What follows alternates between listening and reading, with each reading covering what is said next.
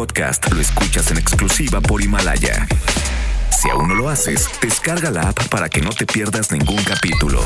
Himalaya.com. Noticias MBS presenta Antes del Amanecer con Juan Manuel Jiménez.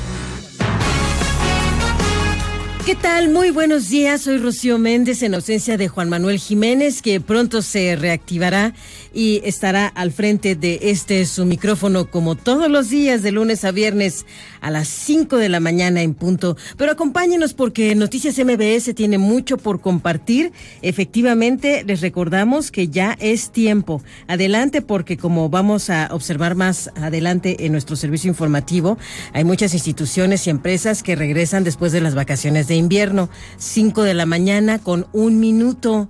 Es muy importante que juntos demos la bienvenida a el nuevo día. Seguirá en prisión Javier Duarte, juez federal que le niega libertad condicional, así le coloca en esta situación a este presunto implicado. La Procuraduría Capitalina aseguró que ya cuenta con información sobre el paradero de Raimundo Collins, quien cuenta con una orden de aprehensión por el delito de uso ilegal de atribuciones y facultades. El gobierno de la Ciudad de México anunció beneficios y descuentos para el pago del predial. En asuntos internacionales, Irán ofreció una recompensa por la cabeza del presidente de los Estados Unidos, Donald Trump. En medio de la escalada de este conflicto en Medio Oriente, México llama a la mesura a ambas partes. En nuestro continente, la Organización de Estados Americanos condena los actos de violencia contra la Asamblea Nacional en Venezuela y repudia cualquier acción de usurpación contraria a la legitimidad constitucional. Y en asuntos de la metrópoli, este lunes reinician actividades la UNAM, el Politécnico y la UAM después de las vacaciones de invierno. Todavía no sale el sol, pero nosotros ya comenzamos. Antes del amanecer, con Juan Manuel Jiménez. Arrancamos.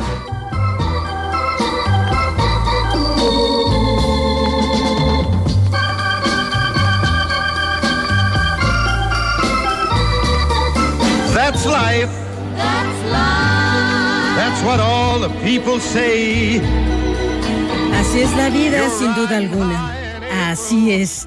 El día de ayer por la noche, en la edición número 77 de la entrega de los Globos de Oro, hubo sorpresas como la mejor película en drama que se otorgó a una producción de Sam Mendes, 1917, pero también hubo certidumbres, como la popularidad que ha alcanzado este enorme actor Joaquín Phoenix por su interpretación de El Guasón, que fue reconocida también como la mejor película en cuanto a actuación en drama.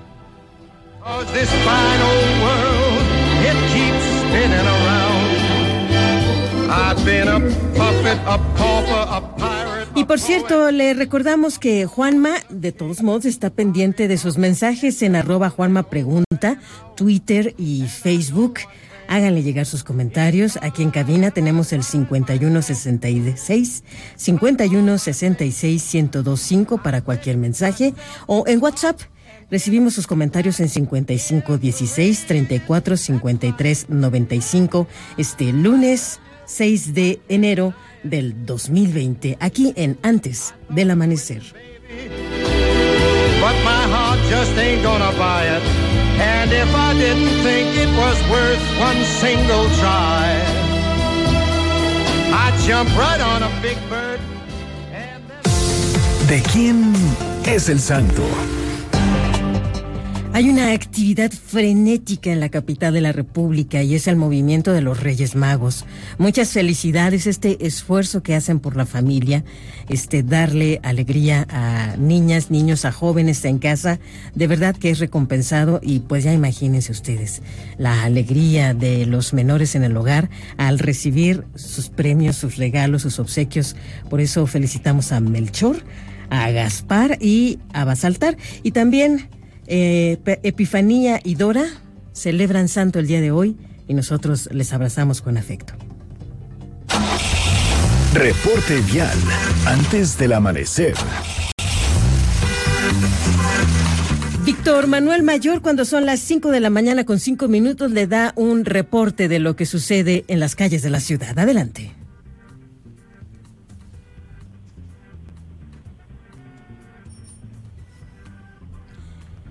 En un momento vamos a establecer este contacto. Por lo pronto, eso sí les digo, hay muchísima gente por las calles, movimiento frenético y este es el reporte de Víctor.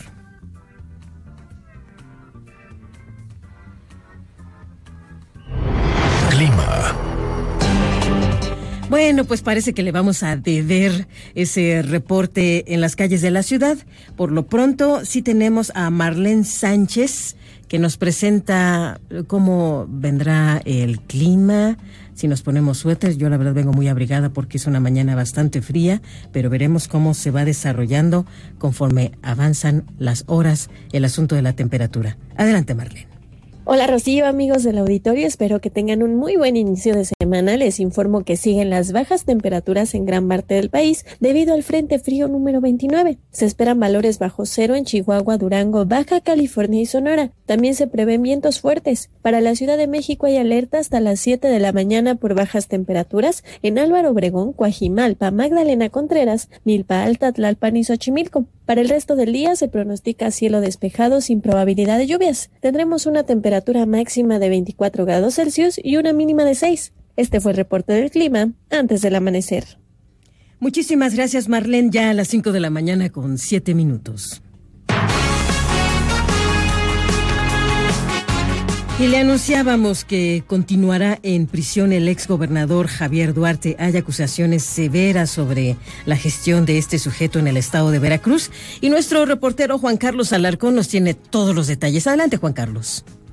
Gracias, Rocío. Muy buenos días. El exgobernador de Veracruz, Javier Duarte de Ochoa, sufrió este sábado un nuevo revés jurídico, por lo que seguirá preso mientras concluye el proceso de apelación a la sentencia de nueve años por asociación delictuosa y lavado de dinero. Durante una audiencia celebrada en el Centro de Justicia Federal del Reclusorio Norte, el juez de control rechazó la petición de conceder la libertad con medidas cautelares al expriista. Consideró como acto ilegal el supuesto pacto con el gobierno de Peña Nieto para solicitar licencia al cargo en octubre de 2016 y después refugiarse en Guatemala. Pablo Campuzano, abogado de Duarte, sostuvo que la determinación del juez no es acertada, ya que la sustracción obedeció a un hecho fáctico y no jurídico. Existen la sustracción o el ánimo de enfrentar a la justicia se refleja en diferentes cuestiones fácticas, como fue en este caso, no fue una cuestión jurídica, claramente no fue un contrato, según lo refirió él mismo en, en la audiencia. Sin embargo, eso no no impide que haya existido y no impide que haya motivado su actuar en, en, aquel momento, como él lo refirió la audiencia. Nosotros consideramos que eso es suficiente para un cambio objetivo en las circunstancias por las que se dictó la medida cautelar de prisión preventiva justificada. En la audiencia que duró casi ocho horas, el exmandatario veracruzano también dijo que accedió a dicho acuerdo por lealtad e institucionalidad y para que dejaran de hostigar a su familia ya que estaba seguro de su inocencia, por lo que no había nada que temer. A su vez, la fiscalía rechazó este argumento y pidió que no se tomara como atenuante para retirarle la prisión preventiva justificada al sentenciado, por lo que se opuso al cambio de dicha medida. La defensa pidió al juez la libertad de Duarte con medidas cautelares y señaló que el exgobernador tiene a su disposición un departamento en Ciudad de México que fue arrendado por sus familiares desde diciembre pasado, aunque el juzgador admitió que el inculpado todavía está en condiciones de evadir la acción de la justicia. Que no hubo una variación respecto de la imposición de la medida cautelar que se hizo en aquel momento, de que existía un riesgo de fuga eh, derivado de la extradición y eso fue lo que motivó que se negara la revisión, el cambio de la medida cautelar por alguna otra, pero tendremos los medios que la ley nos, nos concede para impugnar esta decisión. Hubo ahí unas situaciones que hablaban respecto del, del ánimo de sustraerse de la acción de la justicia o enfrentar la justicia, que nosotros consideramos que eran suficientes para variar los hechos. Sin embargo, el juez no fue de la misma opinión y tendremos todas las salidas que, que ve la ley. En consecuencia, Duarte de Ochoa permanecerá en el reclusorio norte mientras se resuelve la apelación que presentó por la condena de nueve años de prisión por los delitos de asociación delictuosa y lavado de dinero, informó Juan Carlos Alarcón. Muchísimas gracias a Juan Carlos Alarcón. Y es que cuando ustedes recordarán, después de que un juez federal rechazó la petición de la defensa de Javier Duarte de prisión domiciliaria y ordenara que permaneciera en prisión en el reclusorio norte de la Ciudad de México, se reveló que este hombre pactó con el expresidente Enrique Peña Nieto su huida y entrega. Escuchemos cómo lo supimos como sociedad mexicana tiempo atrás. Por eso es que estoy dando la cara ahora. Por eso me estoy separando del cargo de gobernador, para enfrentar esta situación, Carlos. Para poder demostrar mi transparencia, demostrar mi inocencia y al mismo tiempo demostrar mi pulcritud como funcionario público. ¿Está tranquilo, gobernador? Muy tranquilo. Repito, el que nada debe, nada teme. Es que, como se consignó en su momento, fue por indicación del entonces secretario de Gobernación, Miguel Ángel Osorio Chong, quien recibió la encomienda por parte del expresidente Peña Nieto, mientras otros medios refieren que en la audiencia de casi siete horas, el exmandatario veracruzano declaró que renunció a su cargo y luego huyó a Guatemala en octubre del 2016 por instrucción presuntamente girada por el entonces presidente Peña Nieto e incluso Duarte de Ochoa señaló que Osorio Chong le arregló, le arregló esto que acabamos de escuchar, una entrevista con Carlos Loret para simular la renuncia. Y ahora René Cruz nos presenta información sobre otro caso de la pasada administración, el de Rosario Robles. Adelante, René. Rocío, muy buenos días. El Tribunal Federal de Justicia Administrativa suspendió provisionalmente la inhabilitación por dos años que le impuso la Secretaría de la Función Pública a Rosario Robles por falta de veracidad en la declaración patrimonial. La sexta sala regional metropolitana del tribunal admitió a trámite el pasado 12 de diciembre de 2019 el incidente de suspensión que interpuso la exsecretaria de Desarrollo Social para impugnar la resolución de la dependencia que encabeza Irma Herendira Sandoval. La suspensión otorgada a Robles Berlanga es para el efecto de que la Secretaría de la Función Pública se abstenga de realizar el registro de la sanción en el sistema de servidores públicos sancionados y para que elimine dicha inscripción en caso de que ya la haya efectuado. Al respecto, la magistrada instructora Rosana Edith de la Peña explicó que con la inscripción de la sanción se perjudicaría el derecho de imagen del solicitante en el ámbito personal y profesional, creando con ello un perjuicio de difícil reparación. La impartidora de justicia explicó que la suspensión no causa perjuicio al interés social ni contraviene el orden público. Asimismo, la magistrada de la Peña dio un plazo de 48 horas contados a partir del día siguiente en que surta efectos la notificación para que la Secretaría de la Función Pública rinda el informe sobre los hechos que se le imputan, apercibida que de no hacerlo se tendrán por ciertos. Rocío, el reporte que tengo. Muy buenos días. Buenos días, René. Muchísimas gracias. Ya son las 5 de la mañana con 13 minutos, tiempo del centro de la República Mexicana. Por cierto, de nueva cuenta le pedimos su intervención a René Cruz porque nos informa que hay nuevo titular en la Policía Federal Ministerial. Buenos días, René, de nueva cuenta. Rocío, muy buenos días. La Fiscalía General de la República designó al comandante Kayoski Guerrero Ortega como el nuevo titular de la Policía Federal Ministerial, institución a la que pertenece desde hace más de 18 años. Bajo el mismo proceso de selección se nombró a María Adilia Molina Cerda al frente del área de cumplimiento a solicitudes y mandamientos judiciales, a Crescencio Núñez Márquez en operación y control, a Daniel Espinosa Alcántara en la Comandancia Región Noreste, también se designó a Alfredo Leonardo Ortiz Domínguez, con 28 años de carrera en esa policía, en la Comandancia Zona Estado de México, y a Nelson Zamudio Díez como titular de la Unidad de Asuntos Relevantes, quien desde hace 17 años labora en la dependencia. La FGR informó que esta es la primera vez que se convoca a los propios elementos de la Policía Federal Ministerial para elegir a su titular. Rocío, el reporte que tengo, muy buenos días. Gracias, René. El alcalde mexiquense de Ocuilán, Félix Alberto Linares González, Falleció la tarde del pasado sábado tras desplomarse el aeroplano en el cual viajaba en las inmediaciones del municipio de Puente de Ixtla, en el estado de Morelos. En el percance resultó lesionado por quemaduras de tercer grado un acompañante del edil perredista, identificado como Josafat Mauricio García, quien fue trasladado a un hospital en la región. Los primeros reportes indican que la aeronave había despegado del aeródromo del puente de Ixtla para prácticas cotidianas, pero una posible falla mecánica hizo que se desplomara precipitadamente y cayera en la comunidad de San José Vista Hermosa. La Fiscalía de Morelos indicó que el cuerpo calcinado de Félix Linares fue encontrado en el ultraligero que cayó en el interior del aeródromo, aeródromo Skydive y también cabe mencionar que Félix Linares se desempeñaba como alcalde de Ocuilán, Estado de México, por segunda ocasión consecutiva, perteneciente, le hemos dicho, a las filas del Partido de la Revolución Democrática. En los últimos meses, esta persona pidió ayuda a los gobiernos estatales e incluso tocó a la puerta del gobierno federal por la creciente actividad de los talamontes. Incluso en julio pasado denunció haber sido víctima de un atentado a balazos cuando circulaba por la carretera Santa Mónica Tres Marías a la altura de la laguna de Zempoala. En este sentido, pues se hizo esta denuncia correspondiente ante estos sartadores que hacen una serie de fraudes en torno a la madera.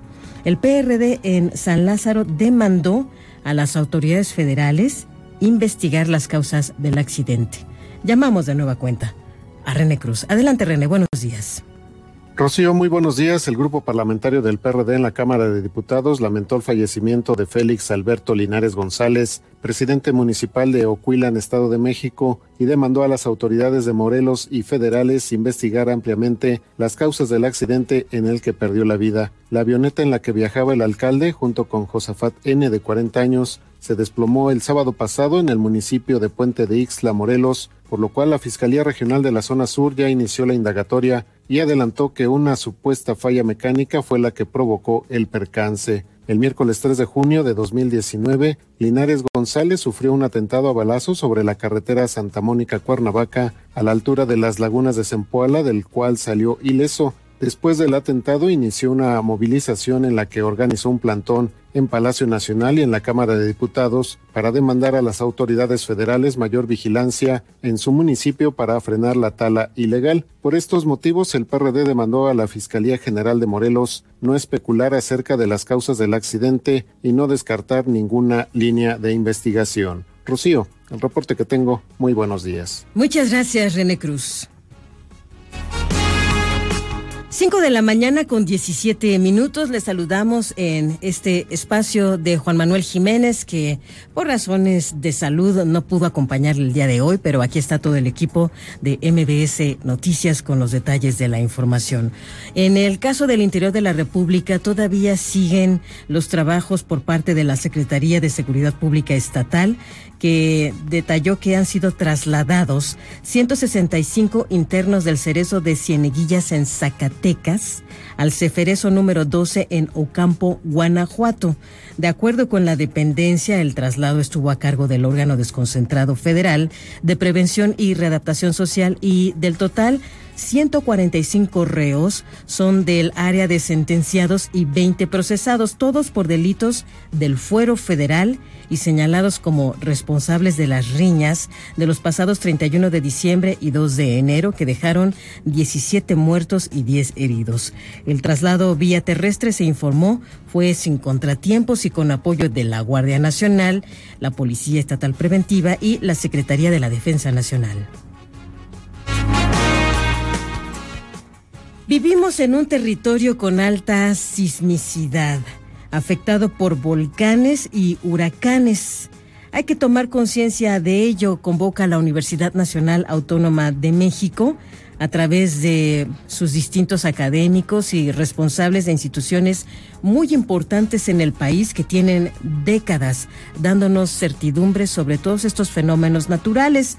Se ha detallado que sin duda alguna el avance tecnológico ha permitido al país contar con mejores herramientas ante estas circunstancias. Sin embargo, se tiene que tomar consideración por parte de cada ciudadano y ciudadana los altos riesgos que ello implica. Una persona que todo el tiempo nos ha planteado la posibilidad de mejorar nuestros esquemas de protección desde lo interno, a nivel personal y con la familia es David León y nos da muchísimo gusto que nos acompañe el día de hoy el responsable federal de protección civil. ¿Cómo estás David? Muy buenos días. Protección civil antes del amanecer. ¿Y tú ya estás preparado? David, ¿cómo te va?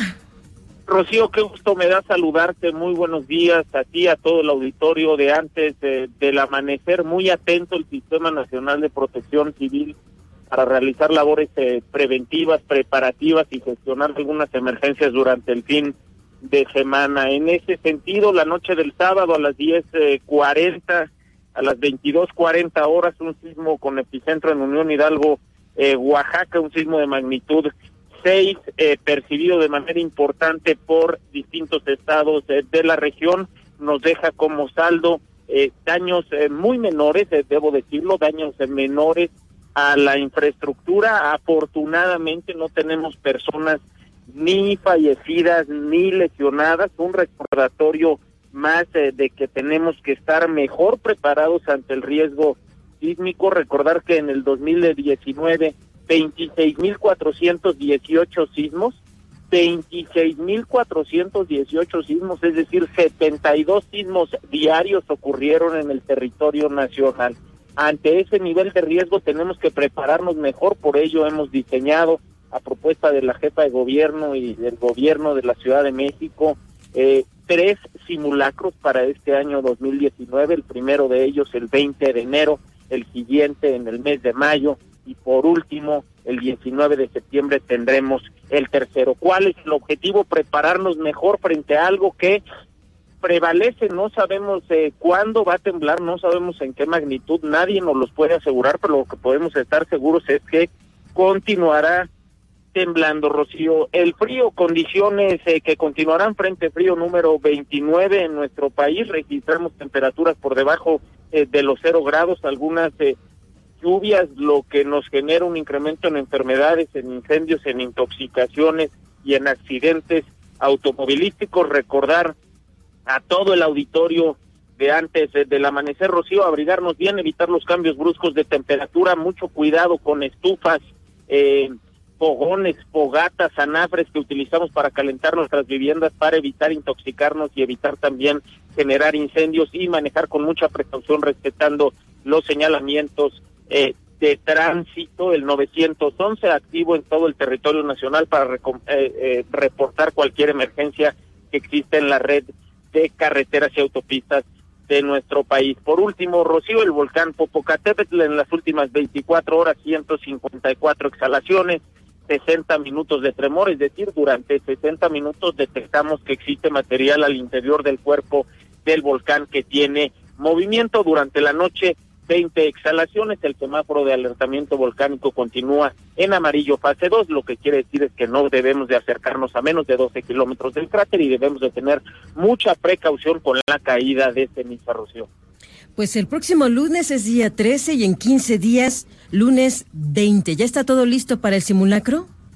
Ya está todo listo de parte de la autoridad, pero la invitación es a que todos juntos, hoy, mañana, después del trabajo, en la merienda, a la hora de la comida con los compañeros de trabajo, nos pongamos de acuerdo, nos demos de alta en la página preparados.gov.mx y participemos todos, Rocío. Este es un ejercicio de preparación tanto para la autoridad que corre todos sus protocolos como para la población y recordar que lo más importante es que tú y yo en nuestras viviendas, en nuestras escuelas, en nuestros centros de trabajo estemos mejor preparados. Por ello, la invitación a que todos nos alistemos, Rosy. Oye, y por último, ¿qué piensas de esto que nos recordó la máxima casa de estudios el día de ayer, la Universidad Nacional Autónoma de México, que contamos con un servicio sismológico nacional que tiene 110 años de funciones, 91 bajo la coordinación de la UNAM, que ha ido evolucionando y sentimos que es importante que nos comentes, ¿hay recursos suficientes para su operación, para que pueda también involucrar las nuevas tecnologías en su servicio? Imagínate, eh, Rocío, el Sistema Nacional de Protección Civil afortunadamente tiene la bendición de contar con mujeres y hombres extraordinarios que construyen instituciones como el Servicio eh, Sismológico, la doctora Scioli, que es su, su, su jefa, su directora, una institución extraordinaria, por supuesto, eh, adscrita a la Universidad Nacional Autónoma de México, que con sus demás institutos le brinda mucha información al Sistema Nacional de Protección Civil para tomar decisiones. Estos 26.418 sismos que yo te he referido, bueno, pues es el registro que tiene nuestro extraordinario eh, servicio sismológico. Y lo que estamos tratando de hacer es fortalecerlo, ir fortaleciendo estas grandes instituciones, el meteorológico nacional también, que depende de la Conagua, como muchas otras instancias que para nosotros son de gran utilidad. David, un gran abrazo, muchísimas gracias por toda esta información tan útil para comenzar la semana. Te mando un beso, Rocío, que tengan todos extraordinaria semana. Bonito día. Hasta pronto. Bueno, pues vamos a llevar a cabo un corte breve. Por lo pronto le recuerdo que son las 5 de la mañana con 26 minutos y que usted puede mandarle un mensaje a Juan Manuel Jiménez, a arroba Juanma Pregunta. Está siempre pendiente de sus mensajes, sobre todo ahorita que está enfermito. Mándele un mensaje de recuperación.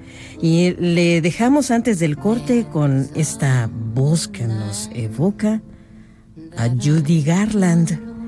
También fue una de las triunfadoras ayer por la noche en los Globos de Oro. Renée Zellweger ganó como mejor actriz.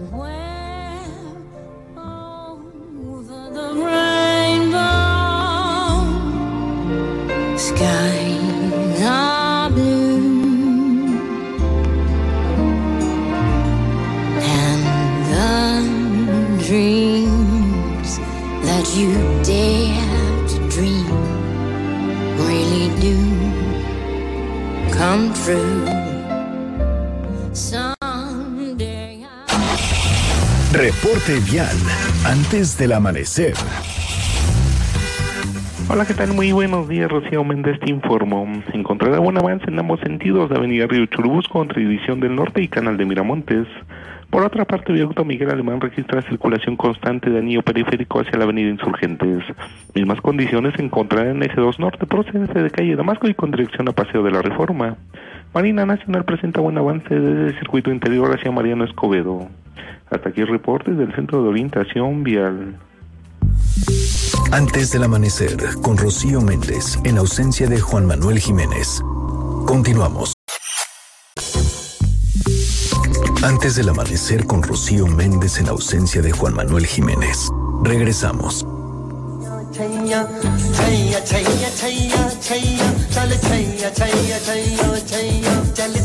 Chaiyya छैया छैया छैया चल छैया छैया छैया छैया छैया छैया छैया छैया चल छैया छैया छैया इश्क की छाव चल छैया छैया सारे इश्क की छाव चल छैया पाओ जन्नत चले चल छैया छैया पाओ जन्नत चले चल छैया चल छैया छैया छैया छैया चल छैया छैया छैया छैया चल छैया छैया छैया छैया चल छैया छैया छैया Chaiyya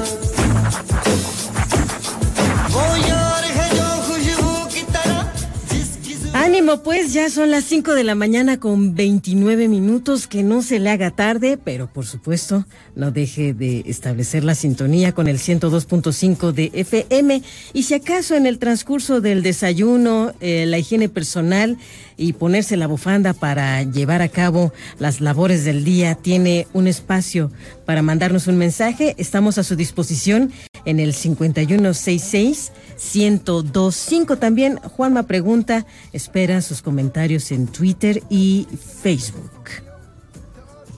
When we came together, when she put the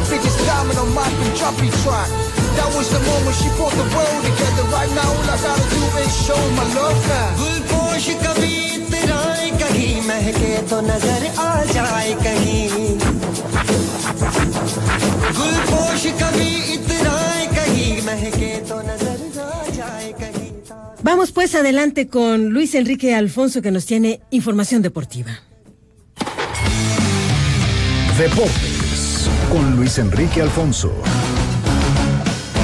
¿Qué tal, Rocío? Amigos de antes del amanecer, un placer saludar saludarles. Ya regresamos, gracias por pagar la fianza. Fue una bonita vacación, la verdad. Y aquí estamos ya en el 2020, deseándole a todos, la verdad, o que nos escuchan, pues mucha salud, mucha felicidad, mucho trabajo y ya lo demás es lo de menos. Lo importante es nunca perder la ilusión de lo que hacemos, sea cual sea el asunto. Y bueno, Rocío, vámonos con la información eh, deportiva. La NFL, los Patriotas perdieron el juego de comodines 20 a 13 ante los Titanes de Tennessee.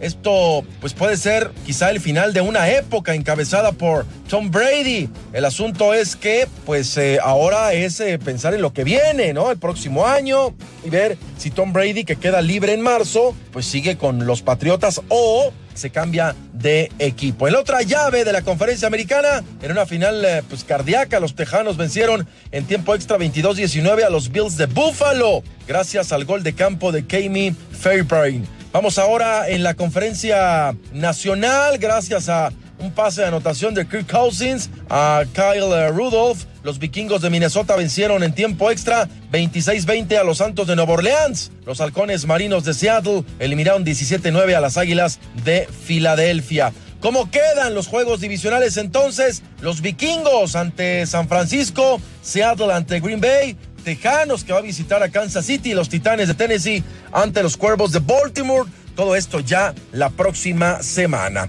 Dejemos eh, el fútbol americano, Rocío, y vámonos con el fucho azteca, con el fucho mexica. Hay un nuevo refuerzo para Monarcas que se está queriendo pues eh, reforzar de buena manera el chileno de 25 años Martín Rodríguez mediocampista deja los Pumas donde la verdad el último semestre apenas se jugó tres partidos y acumuló 57 minutos o sea nada. Vamos a ver si Monarcas no está comprando problemas o un petardo o un jugador que realmente ya no quiere estar o que ya se le pasó el tren del rendimiento lo cierto es que Monarcas está tratando de reforzar su plantilla línea por línea. Malas noticias, eh, amigos cementeros, por favor, si ustedes van apenas eh, pues poniéndose a tono después de, la, de las vacaciones de fin de año, resulta que Milton Caraglio se lesionó. El delantero, quien fue el más productivo del torneo anterior para la máquina setentera de la Frustra Azul, tiene una, una fractura en el eh, quinto metatarsiano del pie derecho, o sea,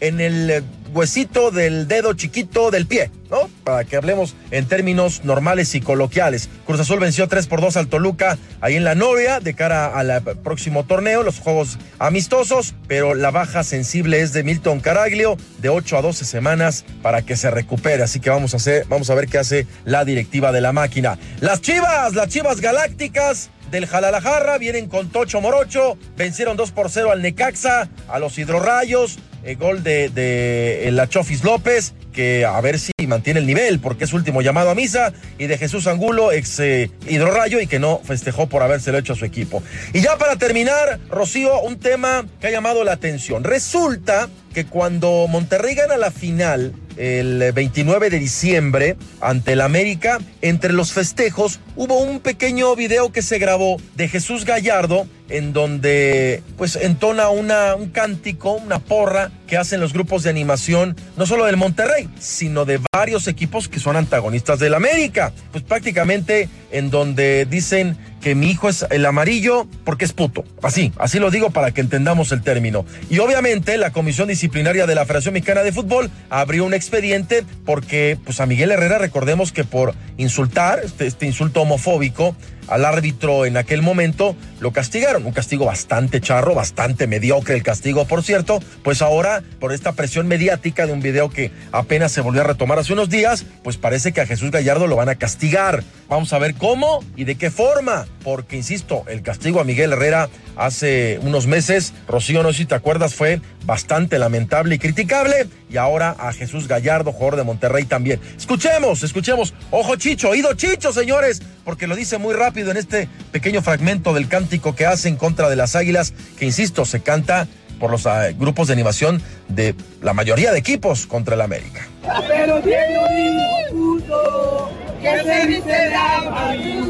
Ahí está entonces, Rocío, la información deportiva. Felicidades a todos los que le hayan traído regalo de Reyes. Esperamos que hayan dejado su zapatito con desodorante porque luego este, huele bastante gacho estos pobres Reyes Magos. Ya me voy, Rocío. Mañana nos escuchamos de regreso en este 2020. En un ratito más nos vemos en Hechos AM. Mi Twitter, arroba Lea Deportes. Saludos.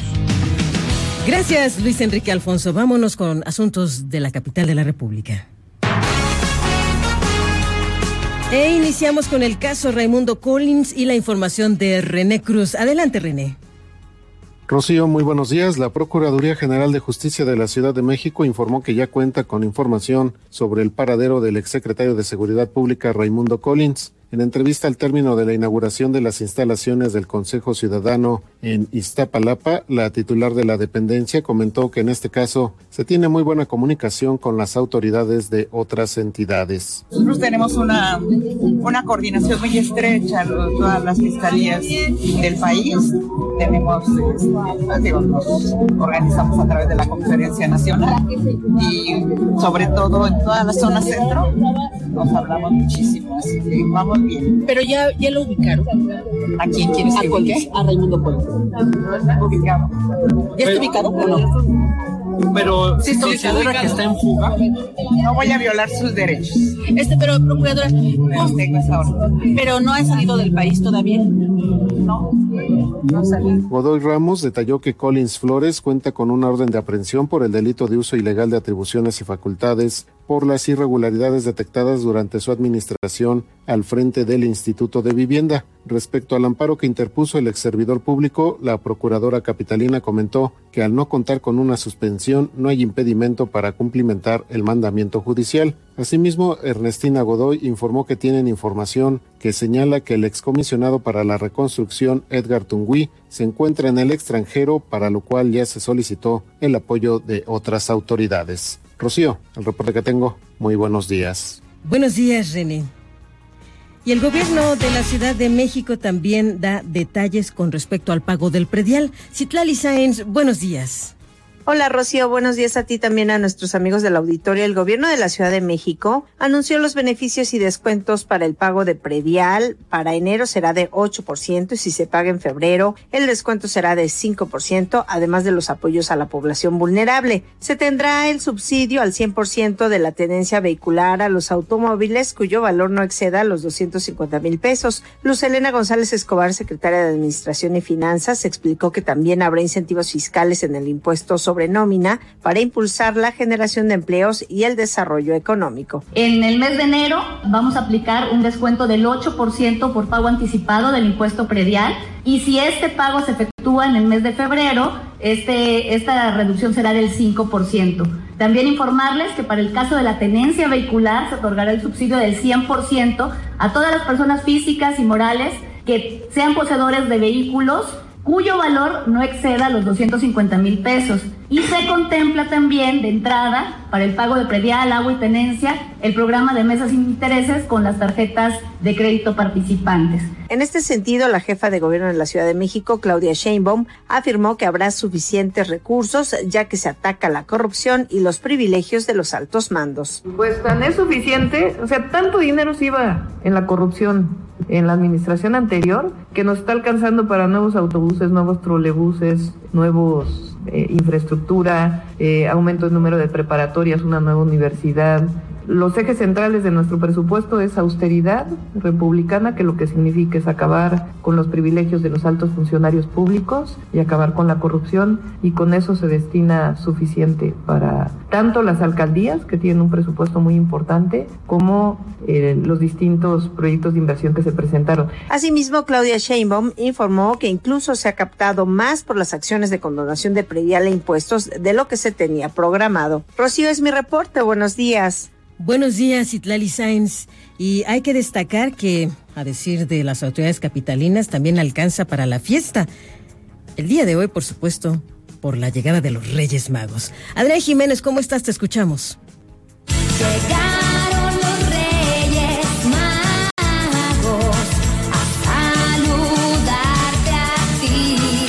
Buenos días, Rocío. Un saludo afectuoso para ti y el auditorio. El gobierno de la Ciudad de México cambió la megarrosca de Día de Reyes por mil piñatas que se romperán en la plancha del Zócalo Capitalino este 6 de enero a las 11 horas. Los niños de las 16 alcaldías están invitados a esta celebración que incluirá juguetes, fotografías con los Reyes Magos en cuatro stands y roscas individuales. Así lo informó la jefa de gobierno, Claudia Sheinbaum. Además, dijo, habrá transporte para los menores que habitan en las zonas marginadas de las alcaldías de Xochimilco, Tlalpan y Tláhuac. Escuchemos. Y el 6 de enero a las 11 de la mañana va a haber mil piñatas, va a haber Reyes Magos, va a haber juguetes también que nos han eh, ido donando. Entonces, para pues, los niños y niñas que quieran asistir al Zócalo de la ciudad, y particularmente eh, va a haber transporte para las zonas más vulnerables de la ciudad, particularmente Xochimilco, Tlalpan, Tláhuac, para que puedan asistir los niños de las zonas altas de la periferia a romper su piñata el 6 de enero. Autoridades capitalinas esperan que entre 3.000 y 4.000 niños acudan a romper las piñatas. Rocío Auditorio es la información. Buenos días. Muchas gracias, Adrián. Y hay que destacar que una persona murió y tres más resultaron heridas tras ser atacadas a balazos en un tianguis de juguetes en calles de la alcaldía de Iztapalapa. Los hechos tuvieron lugar en el cruce de las avenidas Exploradores Ejército de Oriente y Manuel Salazar en la colonia Ejército de Oriente en la zona oriente de la capital. Los primeros reportes indican que se trató de un ajuste de cuentas en contra de un hombre conocido como Brian Martínez, cuyo cuerpo quedó en el lugar mientras que una mujer y dos hombres más resultaron heridos. Tras la balacera, elementos de la Secretaría de Seguridad Ciudadana desplegaron un fuerte operativo en la zona. La policía capitalina confirmó que dos personas fueron detenidas por agentes como posibles implicados en esta agresión.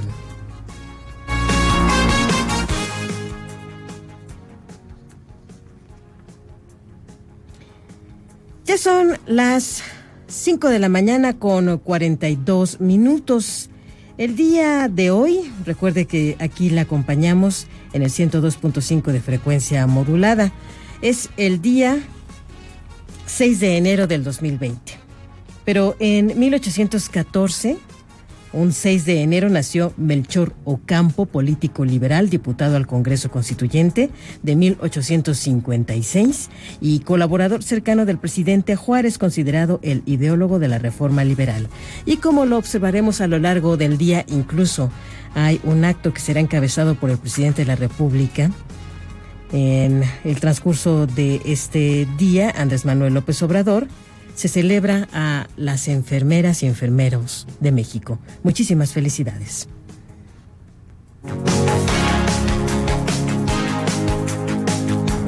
Ya son las 5 de la mañana con 43 minutos.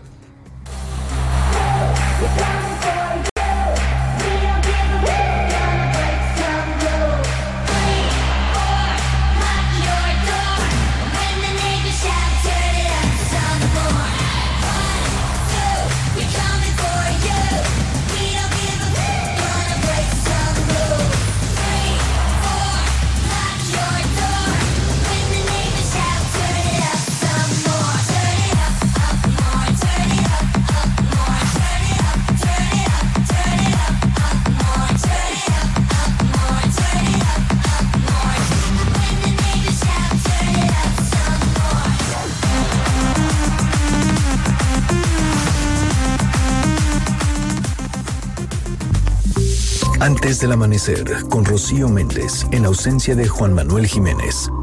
Continuamos. Acompañarte es compartir nuestro trabajo contigo. Los sucesos del día, el entretenimiento, la cultura, los espectáculos, deportes, autos, información, la nota del día. Acompañarte es estar contigo en donde tú necesites estar. 102.5 MBS Noticias. En nuestra atmósfera digital encontrarás lo mejor de nuestros noticiarios. Antes del amanecer, con Juan Manuel Jiménez. Cárdenas en la primera emisión de MBS Noticias. Mesa para todos con Manuel López San Martín. En directo con Ana Francisca Vega. En MBS Noticias tenemos información desde México para el mundo. Antes del amanecer con Rocío Méndez en ausencia de Juan Manuel Jiménez. Regresamos. Y este Día de Reyes también habrán de llegar hasta Palacio Nacional con una serie de demandas en favor de las niñas y los niños. Bueno, este es un plan que trae la Red por los Derechos de la Infancia y la Adolescencia y Juan Martín Pérez nos recuerda por qué es tan importante colocar estos puntos en la agenda nacional. Muy buenos días, Juan Martín, ¿cómo estás? Muy buenos días, Rocío, gracias. Mira, eh, precisamente hoy que eh, creo que la gran mayoría de las personas que habitamos en México tenemos esta tradición de recibir a los Reyes Magos eh, para, digamos, entregar regalos a niños y niñas, pues también es un momento para darnos cuenta que, no necesariamente se puede celebrar eh, en un contexto de violencia, donde seguramente los Reyes Magos tendrán dificultades para llegar eh, por los temas de seguridad. ocho de cada diez familias ya no dejan salir a sus hijos e hijas a la calle, ni siquiera a la tienda estamos teniendo tristemente eh, pues datos de tres homicidios diarios, cuatro desapariciones diarias de niños y niñas en total impunidad y precisamente esta es una oportunidad para que pues recordemos las obligaciones que tienen las autoridades en el marco de ley y que ahora que los Reyes Magos están aquí pensando en niños y niñas, también todo el país piense en las situaciones de violencia que viven eh, casi 40 millones de niños, niñas y adolescentes. Y esto es importante que se tome en consideración después de que hubo incluso compromisos firmados por la actual administración que, coméntanos Juan Martín, ¿ya fueron cumplidos? ¿Ha habido posibilidad de establecer esta agenda de los asuntos de la infancia y la adolescencia con el gobierno del presidente Andrés Manuel López Obrador? Mira, eh, hay que recordar que siendo candidato a la presidencia, el 30 de abril de 2018, firmó con las organizaciones que promovemos y defendemos los derechos de niñas y niñas nueve compromisos, eh, los cuales eh, hasta ahora lamentablemente no han sido atendidos. Eh, recordaremos también que al inicio de su gestión presentó 25 proyectos estratégicos en los cuales no aparecen niños y niñas y parte precisamente del recordatorio que los Reyes Magos estarán realizando con ellos tiene que ver, eh, o, ellos estarán realizando al, Estado mexicano y concretamente al jefe del Estado mexicano, pues es que además de que son compromisos eh, firmados que hay que honrar como cualquier persona seria, son temas de ley, ¿no? Y en esa perspectiva, pues se tiene que eh, priorizar, como así lo establece la ley, a niños y niñas que están en una condición de desventaja. Entonces, en cuestión de minutos veremos llegar a los Reyes Magos ante la fachada principal de Palacio Nacional, Juan Martín. Así es, este, ya estarán seguramente en ruta y bueno, pues tendremos oportunidad de eh, que también entreguen el balance que Redime estará presentando hoy de todo lo que ha sido el año 2019. Un balance fundamental para comenzar a revisar cuáles son los pendientes en materia de infancia y adolescencia, Juan Martín. Así es, Rocío. Muchísimas gracias y la verdad es que precisamente espacios como los tuyos y MBS permiten que no solamente recordemos, sino que tengamos claro que es lo mejor para este país invertir en sus niños, en sus niñas y garantizar que puedan tener un pleno desarrollo. Estamos pendientes de los asuntos que presenta la Redime el día de hoy y muchas gracias por esta conversación, Juan Martín. Gracias, Rocío. Cuídate mucho. Hasta luego. Igualmente, buen día.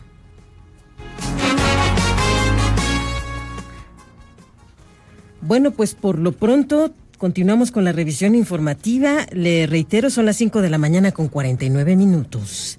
En el marco de la oposición del Ejército Zapatista de Liberación Nacional a la construcción del tren Maya, el presidente Andrés Manuel López Obrador enfatizó que su administración no va a dar ni un paso atrás en sus proyectos prioritarios.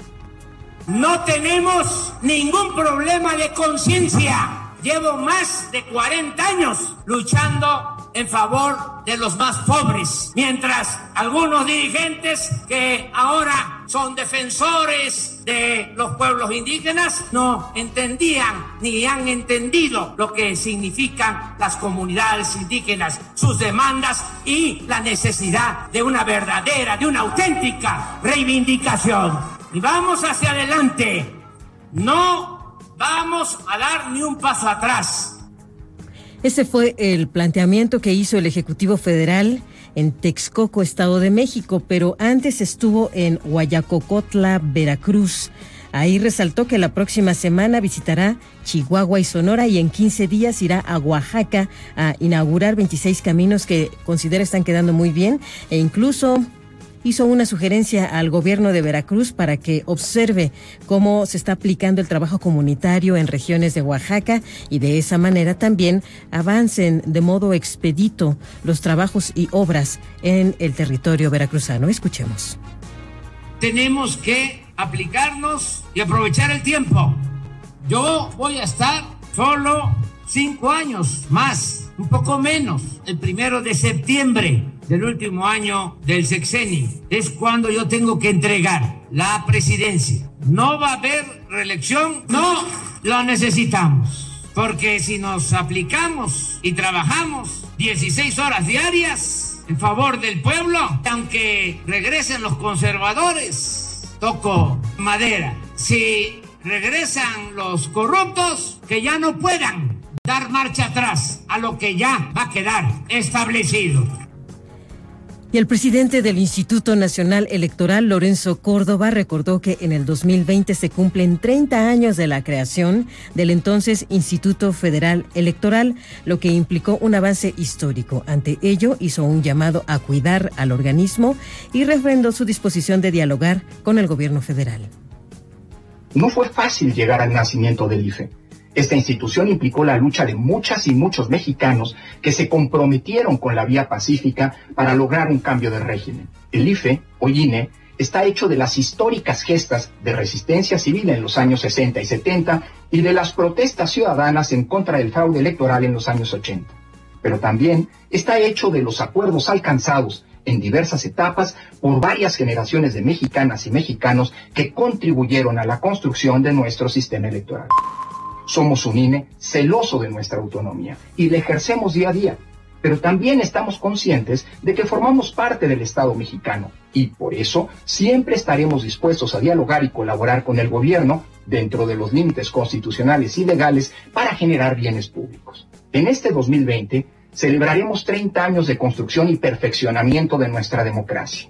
Por eso, en el INE iniciamos con optimismo el año nuevo conscientes de que será un periodo de múltiples desafíos, pero también de grandes oportunidades para la consolidación de esta gran institución ciudadana. Cuidemos al INE. Y sobre la facturación instantánea, el Servicio de Administración Tributaria hizo algunas aclaraciones. Citlali Sainz, te escuchamos. Buenos días. Hola Rocío, buenos días a ti también a nuestros amigos del auditorio. A fin de desmentir los mitos y rumores en torno a la facturación instantánea, el Servicio de Administración Tributaria lanzó una campaña informativa para resolver las dudas de los contribuyentes y explicar a detalle en qué consiste este nuevo mecanismo, el cual insistió solo busca facilitar el proceso de facturación de quienes lo necesiten. El SAT y la Asociación de Bancos de México se unieron para brindar una facilidad a los contribuyentes para que ahorren tiempo al facturar sus compras pagadas a través de tarjetas bancarias, medida que es opcional ya que al momento de realizar cualquier pago con tarjeta de crédito o débito, se generará de manera inmediata la factura a través de la terminal punto de venta, siempre que el cliente opte por facturar de manera instantánea. Explicó que al momento de imprimir el comprobante, este contendrá un código QR con el cual se podrá verificar que efectivamente se genere la factura. Hay que decir que el contribuyente tendrá que dar de alta su RFC con su institución financiera en un proceso que podrá podría realizarse en las mismas terminales punto de venta, sucursales bancarias o según lo define el banco. No será necesario cambiar el plástico, ya que el banco emisor definirá el mecanismo para grabar el RFC en el chip de la tarjeta. Rocío es mi reporte. Buenos días. Muy buenos días, Itlali Sáenz, y vamos adelante con la agenda financiera de Eduardo Torreblanca. La agenda financiera con Eduardo Torreblanca. ¿Qué? ¿Cómo estás? Muy buenos días. Buen inicio de la primera semana completa de enero del 2020. Estos son los datos más importantes que habrán de darse a conocer en el contexto de la semana que inicia. Mañana martes 7 de enero, ventas al público de vehículos ligeros a diciembre del 2019. Miércoles 8 de enero, industria automotriz autos ligeros, ventas oficiales al mes de diciembre del año pasado, así como ventas al público de vehículos híbridos y eléctricos al mes de octubre del 2019. Jueves 9 de enero, inflación al consumidor y al productor de todo el año 2019 y del mes de diciembre del año anterior.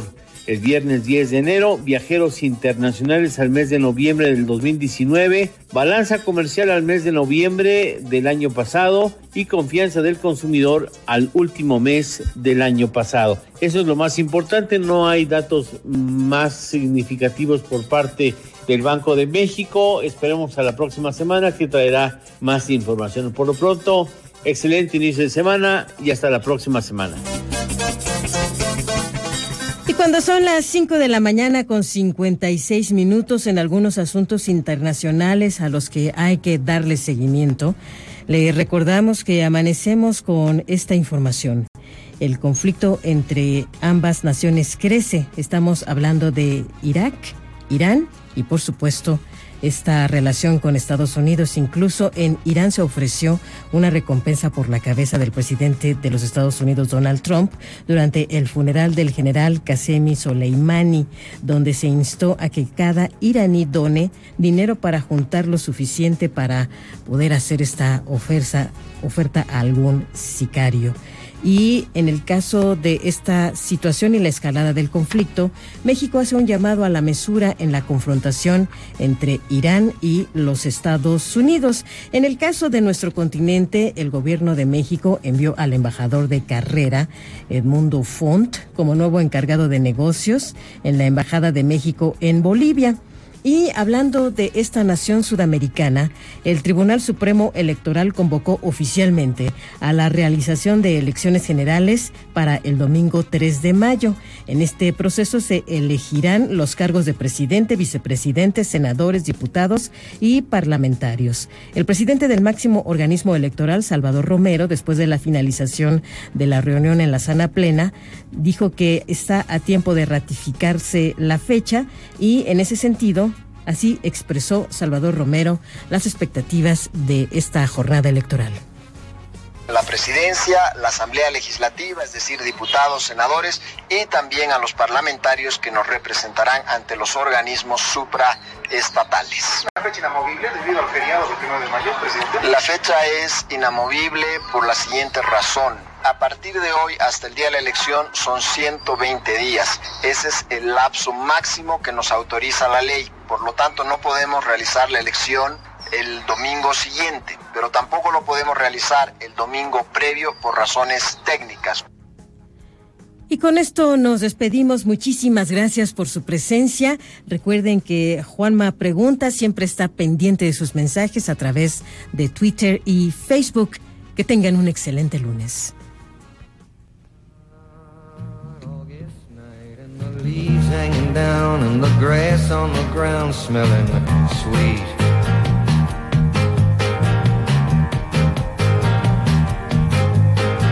Move up the road to the outside of town and the sound of that good gospel beat. Sits a ragged tent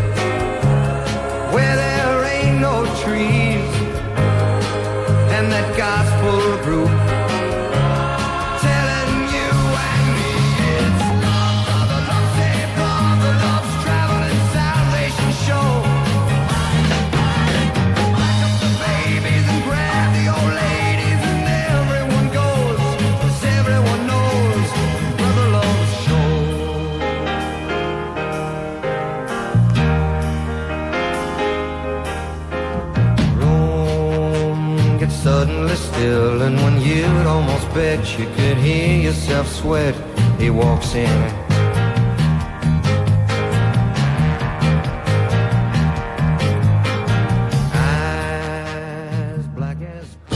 Ya casi sale el sol.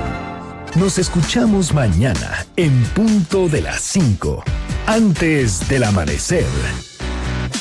MBS Noticias 102.